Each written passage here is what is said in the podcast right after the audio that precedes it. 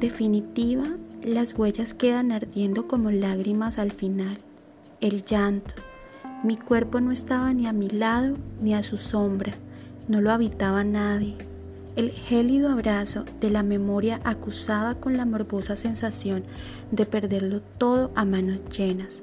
Quería amarla, pero no soportaba la idea de abandonarme a sus cambios de ánimo, totémicos, abrumadores, tan suyos, tan ya míos. Las esquinas insinuantes de su boca me invitaban a masturbar mi sueño de ser querida.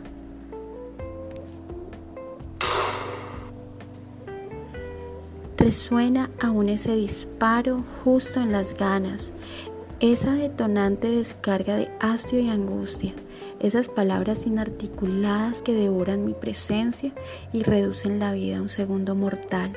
Idiota. Silencio. Thank you.